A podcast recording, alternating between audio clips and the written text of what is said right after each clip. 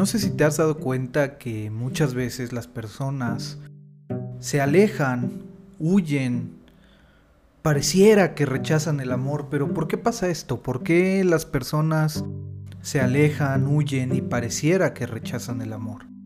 Hay algunos puntos clave, los primeros de ellos es porque cuando nosotros nos aproximamos con todo nuestro ser, con toda nuestra entrega y, vamos y regalamos a alguien lo que nosotros creemos valioso, desde nuestros sentimientos, desde nuestra verdadera apertura, y somos rechazados. ¿Y entonces qué pasa cuando somos rechazados?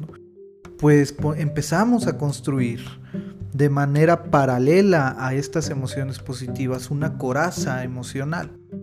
Esta coraza emocional tiene como finalidad protegernos del dolor, protegernos del dolor que provoca que el amor no sea recíproco, que cuando pasamos por estos valles del desprecio, que cuando pasamos por estos valles del rechazo, pues nos vamos llenando de emociones como la insuficiencia, la soledad, la tristeza.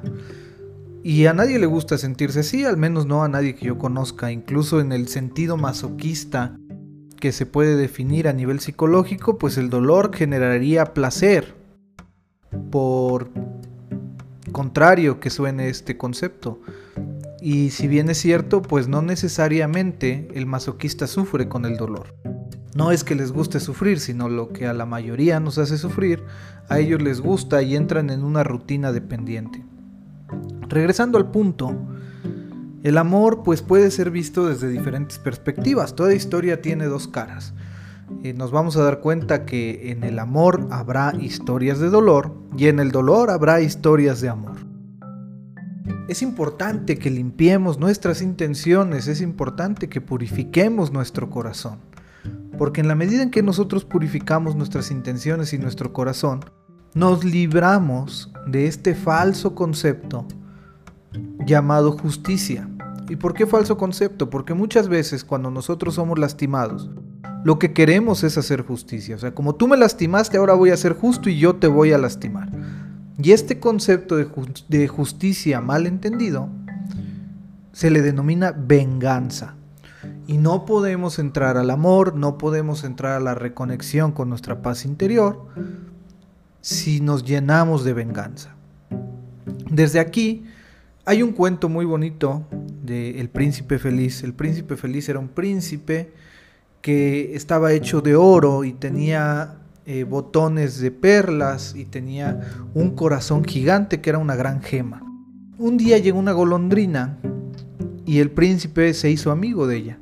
El príncipe al notar la pobreza que había en ese pueblo le dijo a la golondrina, oye golondrina, dale mis ojos a los niños pobres. Oye golondrina, dale los botones a la señora que no tiene que comer. Oye golondrina, dale mi piel a los ancianos. Y así sucesivamente hasta que llega al final, que lo único que le quedaba era el corazón, la gran gema, y ve el orfanato y le dice a la golondrina, entrega mi corazón. Y la golondrina dice, pero ¿cómo crees, príncipe? Te vas a morir. Y efectivamente, la golondrina toma la decisión de entregar el corazón y los dos mueren porque a la golondrina ya no le es posible migrar. Y entonces muere de frío y el príncipe muere por haber entregado su corazón. Lo que este cuento muy bonito nos, nos dice, eh, si te sabes el autor, que yo sí me lo sé, pero te voy a invitar a que lo pongas en los comentarios, es que tenemos que amar desde el corazón hasta el corazón. Tenemos que entregarnos desde el corazón hasta el corazón.